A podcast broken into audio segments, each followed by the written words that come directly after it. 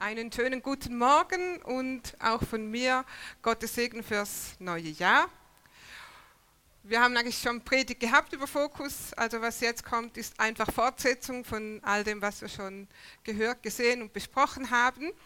Der Leitvers zu unserem Fokus 21 Tage dieses Jahr kommt von Titus 3, ähm, Vers 4 und 5. Titus 3, 4 und 5.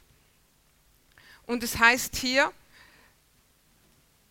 als dann aber die Güte und Menschenliebe von Gott, unserem Retter, sichtbar wurde, hat er uns aus reinem Erbarmen gerettet und nicht, weil wir gute und gerechte Taten vorweisen konnten. Und darüber wollen wir heute ein bisschen sprechen, über die Menschenliebe Gottes, über die Güte und die Menschenliebe Gottes. Und wir wollen das auch mal im Zusammenhang lesen von Titus 3. Wenn du deine Bibel offen hast, dann liest doch einmal mit mir aus Titus 3 äh, und wir fangen an bei Vers 3. Denn es heißt hier, denn auch wir waren früher unverständig und ungehorsam und waren vom rechten Weg abgeirrt. Wir waren Sklaven aller möglichen Leidenschaften und Begierden. Unser Leben war von Bosheit und Neid erfüllt. Wir waren verhasst und hassten uns gegenseitig. Als aber dann die Güte und Menschenliebe von Gott, unserem Retter, sichtbar wurde, hat er uns aus reinem Erbarmen gerettet und nicht, weil wir gute und gerechte Taten vorweisen konnten. Und jetzt gehen wir ein bisschen weiter runter zu Vers 8. Diese Botschaft ist absolut vertrauenswürdig und ich will, dass du mit Nachdruck dafür eintrittst, damit alle, die zum Glauben an Gott gekommen sind, sich ernsthaft um gute Werke bemühen. Das ist gut und bringt den Menschen Nutzen. Also Paulus sagt hier zu Titus, ähm, diese Botschaft ist vertrauenswürdig und ich möchte, dass du auf diesen Dingen fest bestehst, dass du mit Nachdruck dafür eintrittst, dass du fest darauf bestehst. Worauf denn? Und dann sagt er hier, dass die, die zum Glauben gekommen sind, sich ernsthaft um, worum sollen wir uns bemühen? Um gute Taten oder gute Werke. Die Menschenliebe Gottes zeigt sich darin, sagt ja Paulus zu Titus, dass Gott in seiner Güte zu uns Menschen gekommen ist, dass Jesus uns errettet hat und es ist hier beides aufgeführt. Nicht aufgrund von unseren Taten. Also wir konnten absolut nichts zu unserer Errettung dazu tun. Wir konnten nicht gut genug sein oder gute Taten bringen, damit wir errettet werden. Ähm, wir wissen das, aber ich möchte es einfach nochmal festlegen. Also Gott hat uns nicht aufgrund dessen gerettet, was wir Gutes getan haben. Wir konnten nichts vorweisen. Unsere guten Taten konnten nichts zu unserer Rettung dazu tun.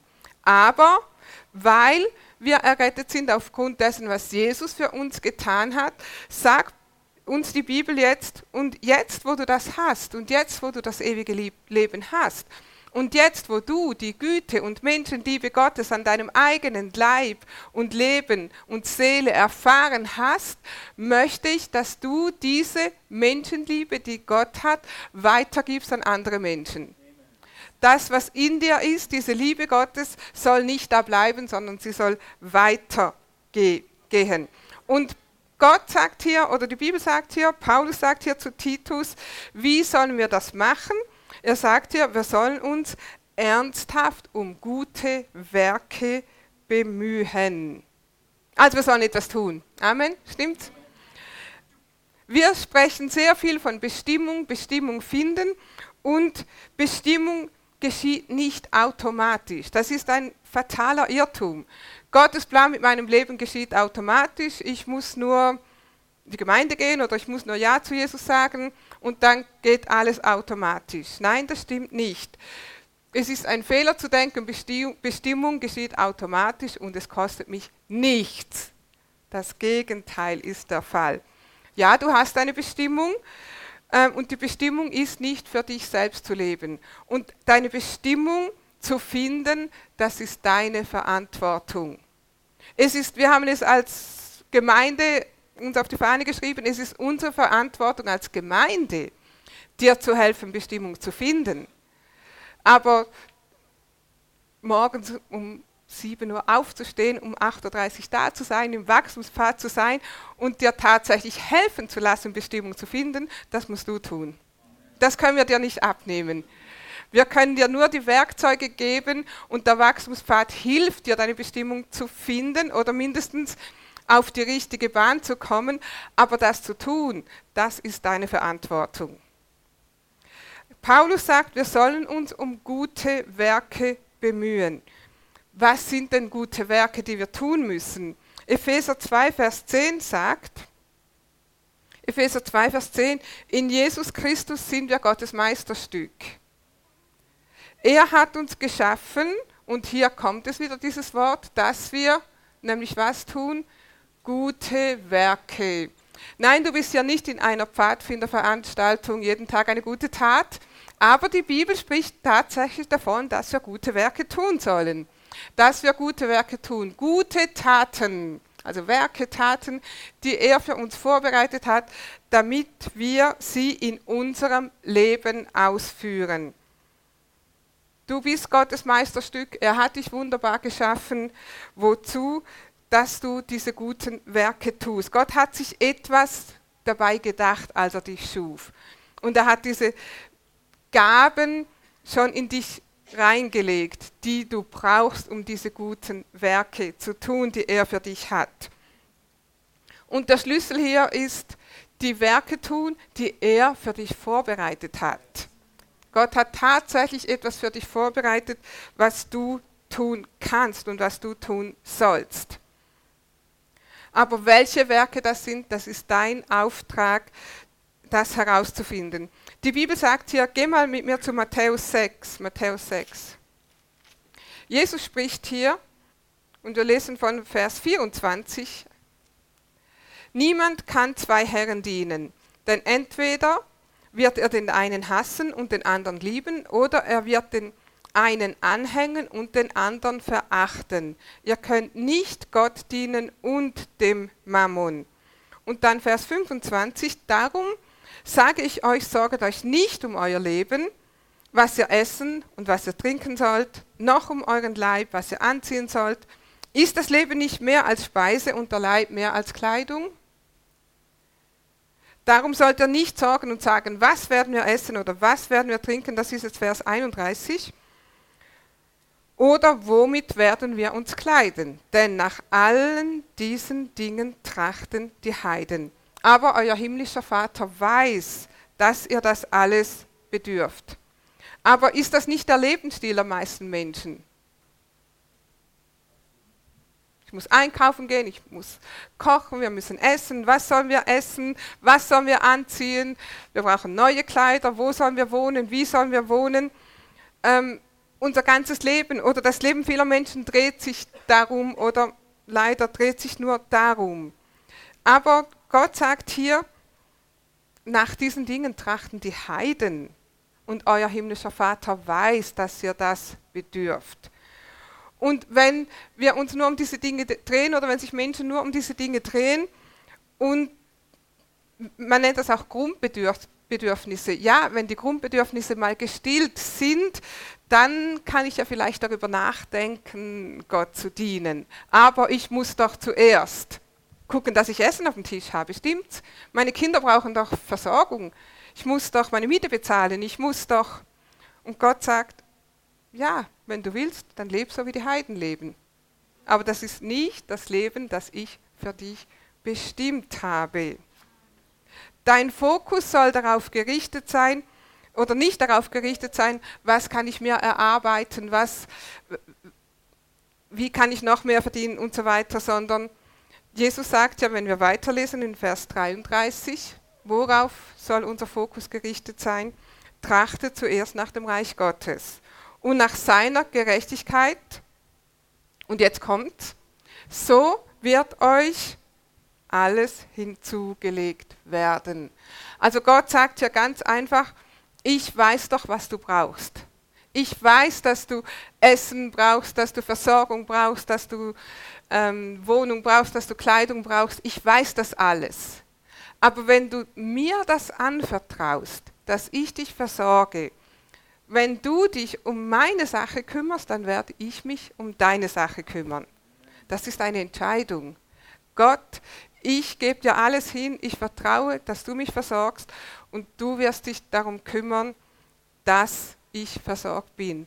Und ich werde mich darum kümmern, dass die Menschenliebe Gottes von mir zu anderen Menschen fließt. Amen. Fokussiere dich darauf, was Gott für dich hat. Gott, was hast du für Pläne für mein Leben? Was hast du für einen Auftrag? Was hast du, welche Segnungen hast du für mich bereit? Gott hat vielleicht noch tonnenweise Segnungen für dich, die du noch nie abgeholt hast, weil du zu beschäftigt warst mit Kochen, Bügeln, Putzen, unsere Bestimmung ist nicht, ich sage nicht, dass wir nicht mehr kochen, bügeln, putzen und so weiter müssen. Ja, ich, ich wollte euch das predigen, dass es einen Vers in der Bibel gibt, dass Gott dann Engel schickt, die das für uns machen. Aber ich habe den Vers nicht gefunden. Tut mir leid. Und bis dahin machen wir es noch selber. Aber Gott sagt, unser Leben soll sich nicht mit, mit dem so gefüllt sein, dass wir nicht mal Zeit haben für ihn, sondern wir sollen uns auf ihn ausrichten und er wird uns sich da, darum kümmern, dass wir die anderen Dinge tun können. Deine Bestimmung ist, Frucht zu bringen für das Reich Gottes. Ich glaube, wenn ich mal vor Jesus stehen werde, dann wird er mich nicht fragen, wie oft in der Woche hast du deinen Staubsauger benutzt. Sondern er wird fragen, welche Frucht hast du vorzuweisen. Bestimmung finden, wie gesagt, ist unsere Verantwortung. Ähm, wir haben ein paar Fragen zusammengestellt, die dir helfen können, deine Bestimmung zu finden. Es gibt vielleicht einige unter euch, ihr sagt, ich weiß, was meine Bestimmung ist. Ich weiß, was der Plan Gottes für mein Leben ist und ich kenne auch den nächsten Schritt. Preis dem Herrn. Aber wenn du nicht da bist, dass du sagst, ich weiß, was meine Bestimmung ist, ich weiß, was meine Berufung ist und ich kenne meinen nächsten Schritt, dann nutze doch Fokus diese 21 Tage, weil du wirst mindestens den nächsten Schritt danach wissen. Weil es ist mehr in Gottes Interesse als in deinem Interesse, dir zu zeigen, was sein Plan für dein Leben ist. Er will, dass du das weißt und er will es dir sagen. Er wollte es dir vielleicht schon lange sagen, aber vielleicht haben wir nicht richtig zugehört. Ich werde diese Zeit auch nutzen, um Gott zu fragen, was ist der nächste Schritt in deinem Plan? Und wie komme ich dazu, in diese nächste Phase oder in diesen nächsten Bereich oder auf diesen nächsten Schritt zu kommen? Und ich weiß, dass Gott zu mir sprechen wird. Und er wird auch zu dir sprechen. Amen. Die erste Frage, die du, die du dir stellen kannst, wovon träumst du? Ganz banal, ich wollte doch schon immer mal. Gibt es etwas, was du schon immer mal wolltest? Ich wollte unbedingt mal Gesangsunterricht nehmen oder ich wollte eine Schauspielschule besuchen oder ich wollte schon immer mal, hat jemand spontan was, was du sagen möchtest? Ich wollte schon immer mal reiten. Ein Pool, ein Swimmingpool. Ah, okay. Ein Pool im Haus. Gut, vielleicht sind das ja solche Dinge. Gott sagt, kümmere dich um mein Reich und dann kriegst du deinen Pool.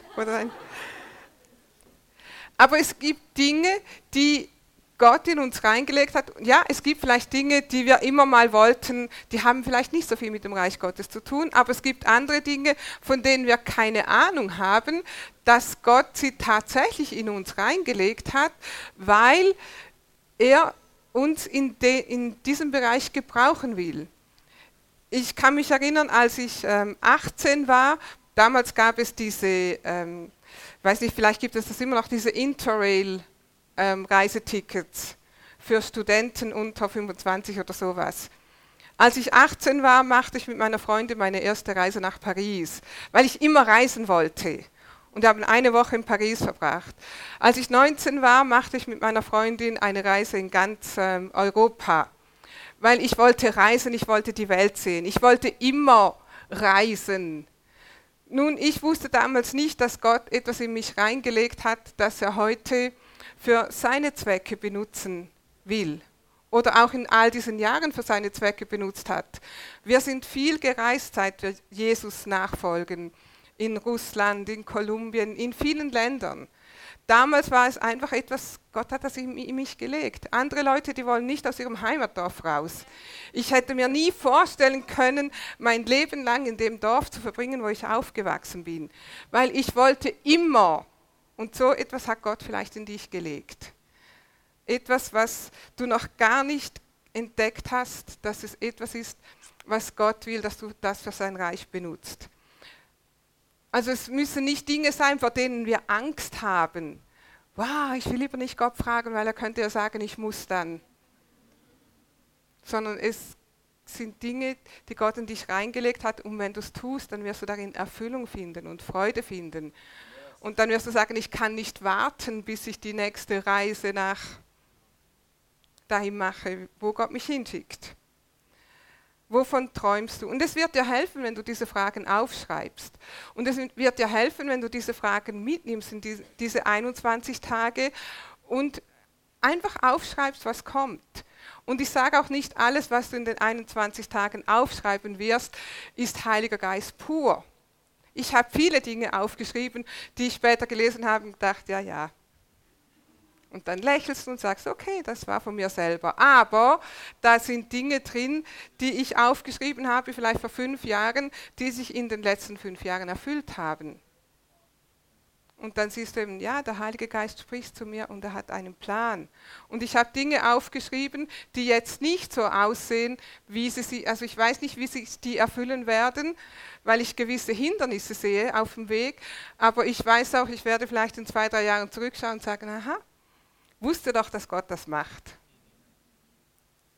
Und wenn wir Gott so erleben, dann wird das alles viel realer für uns. Wovon träumst du? Die nächste Frage, die du dir stellen kannst, worüber weinst du? Dinge, bei denen du sagst, da müsste man doch mal was machen. Gibt es Dinge, die dich beschäftigen, die du vielleicht in Nachrichten hörst, die du liest oder die, die dich immer wieder ansprechen? Dinge, vielleicht gibt es Dinge, von, die, die tun dir weh, die bringen dich zum Weinen. Und du sagst, Herr, warum tust du nichts dagegen? Warum tust du nichts gegen diese Ungerechtigkeit? Und weißt du, was Jesus sagt? Warum tust du nichts? Warum tust du nichts dagegen?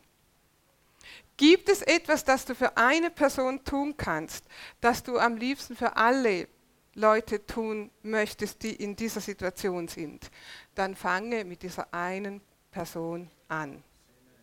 Fange an, wo du bist. Fange an mit dem, was du hast. Zum Beispiel Kindern in Drittweltländern eine Schulbildung ermöglichen ja, ich bin doch kein Lehrer, ich kann nicht irgendwo hinreisen und da Kinder unterrichten. Nein, kannst du nicht, aber vielleicht kannst du eine Patenschaft übernehmen. Was ich damit sagen möchte, es gibt immer einen Punkt, wo du anfangen kannst. Aber es gibt Dinge, die tun dir weh, die be beschäftigen dich, die vielleicht andere gar nicht mal mitkriegen weil es nicht in ihrem Herzen ist. Oder Menschenhandel. Weinst du darüber? Oder den Hunger in der Welt oder was auch immer. Ich nenne euch nur ein paar Beispiele, damit du merkst, wo wir hinwollen. Gibt es etwas, worüber du weinst? Gibt es etwas, worüber du dich immer und immer und immer wieder ärgerst? Schreib dir das auf und dann bete, bete, bete und frag den Heiligen Geist, Gibt es etwas oder was kann ich da tun? Wo kann ich anfangen? Wo kann ich den nächsten Schritt machen? Dritter Punkt, worüber jubelst du?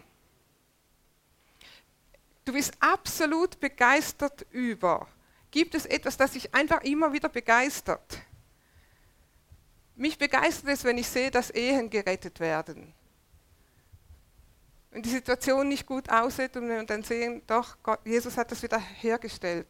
Jubelst du, wenn Leute von Drogensucht ähm, frei werden? Ich juble, wenn ich sehe, dass Gemeinden entstehen in Ländern, wo Gemeinden verboten waren oder wo Gemeinden verboten sind. da jubelt mein Herz, wenn ich sehe, dass Gemeinde Jesu wächst, obwohl äußerlich alle Umstände dagegen sprechen und die Gemeinde nicht einmal bestehen dürfte von der Regierung aus. Und trotzdem entstehen Gemeinden, Gemeinden, Gemeinden. Darüber juble ich. Ich juble darüber, dass, oder habe darüber gejubelt, als wir in Russland waren, dass wir in Räumen Wort Gottes lehren durften, die noch nicht einmal vom Kommunismus gesäubert waren. Da ein Bild von Lenin hing und da ein Bild von jemand anders hing und da das Wappen vom Kommunismus hing. Und wir stehen jetzt hier und sagen, Leute, wir haben Bibel und den Heiligen Geist und die Leute haben es ergriffen und haben Leben empfangen. Darüber juble ich noch heute, wenn ich mich daran erinnere. Worüber jubelst du? Einige gehen ins Obdachlosenheim und jubeln darüber, was sie da bewirken können. Und andere beten und sagen, Herr, bitte schick mich nicht. Schick mich bitte nicht. Es könnte da ja Läuse haben. Ja, vielleicht ist es nicht dein Auftrag, aber deiner vielleicht schon und du jubelst darüber. Einige kümmern sich um einsame alte Menschen, andere sagen, zu wenig Action. Einige sind begeistert, Ranger-Arbeit zu tun. Einige nicht. Aus vielen Gründen. Könnte ja eine Spinne haben irgendwo. Aber worüber jubelst du? Und Gott hat Dinge in dein Herz gelegt, die dich zum Lachen, zum Jubeln bringen, worüber du dich freust. Nächster Punkt. Warum machst du das? Wenn du das Warum weißt, warum tue ich das? Oder warum tue ich mir das an? Manchmal, wenn wir Skifahren gehen, bis man all diese Dinge zusammen hat, seine Ski, Stöcke, Schuhe, Jacke. Und dann steigst du ins Auto und fährst irgendwo hin und dann den Lift und die Leute. Und warum tun wir uns das an? Ist es nicht viel bequemer zu Hause auf dem Sofa zu sitzen? Übrigens gibt es auch Sofa-Skischule.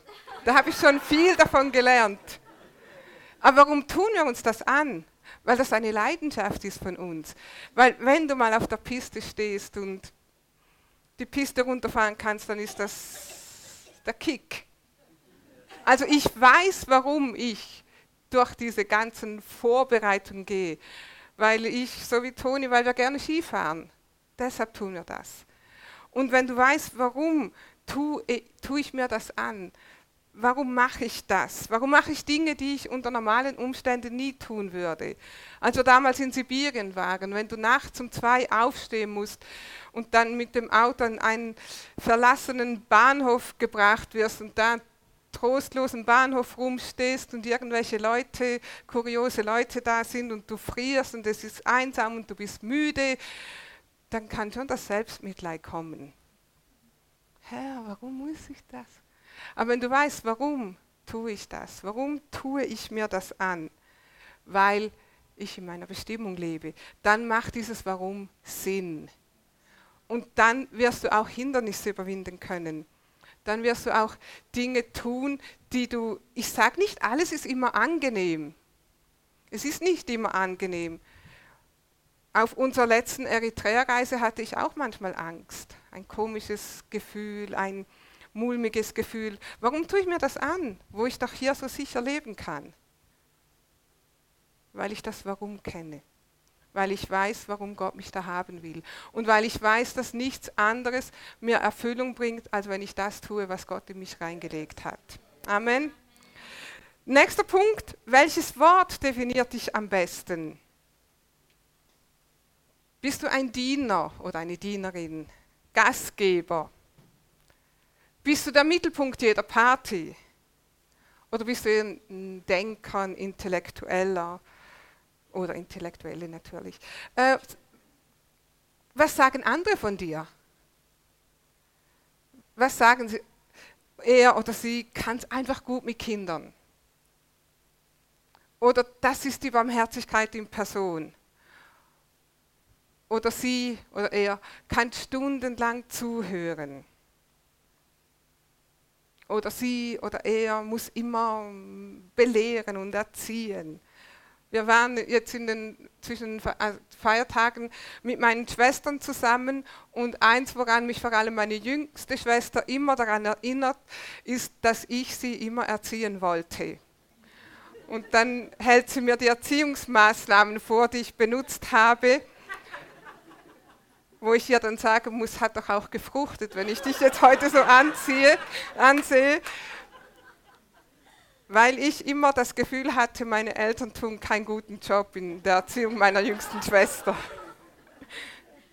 Was definiert dich? Was sagen andere von dir? Ja, hör dich mal ein bisschen rum oder schreib mal auf, was man so sagt oder was, wie du dich definierst. Und nimm dir Zeit, darüber nachzudenken. Und dann nach diesen 21 Tagen, tu auch was. Also es gibt diesen Spruch, ora et labora. Bete und arbeite. Bestimmung findest du nur, wenn du die Hand an den Pflug legst. Und benutze Fokus dazu, aufzutanken. Ja, benutze es einfach auf Gott zu hören und in Gottes Gegenwart zu kommen. Benutze diese Zeit, mehr Gemeinschaft zu haben mit Gott, als du sonst hättest oder sonst hast. Und wenn du dann aber von Gott gehört hast, dann steh auf und tu etwas. In Offenbarung 14, Vers 13 heißt es, Offenbarung 14, 13. Und ich hörte eine Stimme aus dem Himmel, die sprach, schreibe, selig sind die Toten, die im Herrn sterben von nun an. Ja, spricht der Geist, auf dass sie ruhen von ihren Mühen, ihre Werke aber folgen ihnen nach. Du musst wissen, dass das, was du tust, ist nicht vergebens. Und es ist nicht umsonst und es ist nicht ungesehen, sondern die Bibel sagt, deine Werke werden dir in den Himmel nach folgen. Wenn du in dem wandelst, was Gott für dich hat, wenn du das tust, was Gott für dich vorbereitet hat, dann haben deine Werke Ewigkeitswert. Die werden in Ewigkeit nicht vergehen. Und deshalb ist es für uns so wichtig, dass wir tu tun, was Gott für uns hat. Lass uns noch kurz einen weiteren Punkt anschauen. In Titus 3, Vers 4 als dann aber die Güte und Menschenliebe von Gott, unserem Retter, sichtbar wurde. Die Menschenliebe Gottes, Gott liebt die Menschen, wir lieben die Menschen. Also mit anderen Worten, es geht nicht um mich. Es geht nicht um dich. Es geht um die anderen Menschen. Du hast Gottes Liebe sichtbar, spürbar erfahren und erlebt. Aber nun geht es weiter. Und Paulus sagt, wir sollen mit Nachdruck dafür einstehen dass alle, die zum Glauben kommen sind, die sollen gute Werke tun. Das bringt dem Menschen Nutzen. Lebe jeden Tag mit der Absicht, etwas Positives im Leben anderer Menschen zu bewirken. Bete am Morgen, wenn du aufstehst und sagst, Herr, ich möchte etwas in jemand anders bewirken. Ich möchte ein Segen sein für jemand. Und dabei meine ich auch nicht die großen Dinge, sondern die kleinen Dinge im Alltag. Wo kann ich jemandem freundliches Lächeln schenken? Wo kann ich jemandem ein liebes Wort geben? Wo kann ich jemandem helfen? Wovon wird dein Leben bestimmt? Wir möchten noch ganz kurz drei Punkte anschauen. Der erste Leben, um zu überleben. Das ganze Leben dreht sich darum, dreht sich ums Geld. Reicht es bis zum Monatsende? Wie und wo kann ich sparen? Wie kann ich mehr verdienen? Wie, die Frage, die dem zugrunde liegt, wie schaffe ich das? Was kann ich tun, um mehr zu verdienen? Wie kann ich aus dem Sumpf kommen, aus diesem Sumpf? Also die Frage, wie schaffe ich das? Und die Grundlage für diesen Lebensstil, Überlebenstrieb, Selbsterhaltungstrieb. Aber wir haben am Anfang gelesen, Gott sagt, nach all diesen Dingen trachten die Heiden. Die Heiden leben so sagt ja Jesus, du solltest doch wissen, dass es etwas Höheres gibt, etwas Besseres gibt. Aber es braucht Glauben, daraus zu kommen. Jesus sagt, du kannst nicht zwei Herren dienen. Entweder du dienst dem Mammon oder du dienst Gott. Und wenn unser ganzes Leben sich nur darum dreht, wie schaffe ich es über die Runden, dann dienen wir nicht wirklich Gott. Dann sind wir nämlich in dem gefangen, dass wir Mammon dienen müssen. Und da rauszukommen, das braucht Glauben. Es ist ein Schritt aufs Wasser. Herr, ich vertraue dir, dass du mich versorgst. Du hast gesagt, du weißt, dass wir das alles brauchen und ich gebe dir das jetzt hin und ich werde jetzt die Entscheidung fällen, ich kümmere mich zuerst um Gottes Reich. Ein zweiter Punkt, wovon wird dein Leben bestimmt? Leben durch Erfolg bestimmt. Dein Leben ist von Karrieredenken bestimmt. Ich brauche mehr Erfolg oder ich möchte mehr Erfolg. Ich will mehr Verantwortung in meinem Beruf. Ich möchte mehr verdienen. Ich möchte mehr, ich möchte höher, ich möchte weiter, ich will. Und wenn ich dann diesen Level der Erfolgsleiter ähm, erreicht habe, ähm, ja, dann kann ich dann vielleicht auch mal etwas für die Gemeinde tun. Aber zuerst muss ich doch, oder wenn ich diese finanzielle Sicherheit habe, vielleicht hast du auch schon jemanden getroffen, der diesen Wenn-Dann-Lebensstil hat. Wenn ich dann, dann werde ich. Wann kommst du da an? Wenn dein Leben von Erfolg bestimmt ist. Will Jesus, dass wir Erfolg haben? Absolut, er gibt uns Erfolg. Aber dein himmlischer Vater weiß, was du brauchst. Die Frage ist, wovon wird mein Leben bestimmt? Jemand, der von diesem Erfolgsdenken äh, angetrieben wird, die Frage, die er sich stellt, ist immer, was bringt mir das? Oder bringt mich das weiter? Oder bringt mir das mehr Ansehen? Und die Grundlage dieses Lebensstils Selbstsucht. Wollen wir das wirklich? Dritter Punkt, Leben, um Erfüllung zu finden. Jetzt sind wieder alle dabei. Sinn erfüllt leben. Ich will Sinn erfüllt leben. Weshalb bin ich überhaupt hier? Was kann ich mit meinem Leben bewirken? Wo kann ich etwas zum Besseren verändern? Wo kann ich ein Segen sein? Sinn erfüllt leben ist nur möglich, wenn ich von mir wegschaue und auf andere Menschen schaue. Von mir wegschaue, auf Gott schaue und, und Gott lenkt meinen Blick auf andere Menschen. Jesus sagt in Johannes 12, Vers 24, Wahrlich, wahrlich, ich sage euch, wenn das Weizenkorn nicht in die Erde fällt und stirbt, so bleibt es allein. Wenn es aber erstirbt, so bringt es viele Frucht, viel Frucht. Sterben, um Frucht zu bringen, ist ein täglicher Prozess, tägliche Entscheidungen ein, die, die Entscheidung, zuerst ich oder zuerst mein Nächster. Meine Bedürfnisse oder die meines Nächsten. Meines Nächsten. Und die Frage, die diesem Lebensstil zugrunde ist, liegt, ist, wie kann ich mein Leben in andere investieren? Was bringt das meinem Nächsten? Und das muss darüber hinausgehen, was die Heiden tun. Familie versorgen tun die Heiden auch. Verzichte bringen, dass es die Kinder mal besser haben, das tun die Heiden auch. Ich sage nicht, dass du das nicht tun darfst, nicht tun sollst, aber es gibt mehr und es gibt noch etwas Höheres, als dass sich unser Leben nur darum dreht.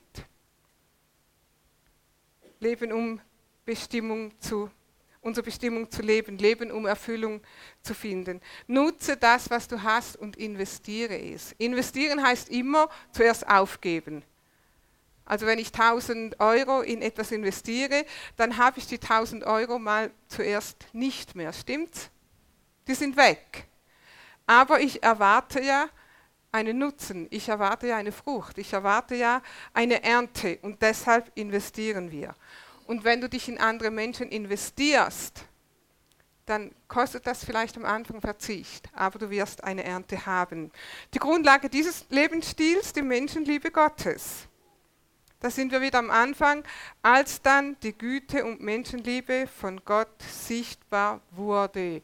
Wir wollen diese Zeit nutzen, die Menschenliebe Gottes sichtbar werden zu lassen. Wir wollen als Gemeinde die Menschenliebe Gottes sichtbar werden lassen, nicht nur diese 21 Tage, sondern dafür sind wir hier als Gemeinde. Amen. Gott liebt die Menschen, liebst du sie, lieben wir sie. Nicht jeder ist zum Vollzeitdienst berufen, aber jeder ist berufen, Gottes Liebe weiterzugeben. Jeder ist dazu berufen, Frucht zu bringen. Amen.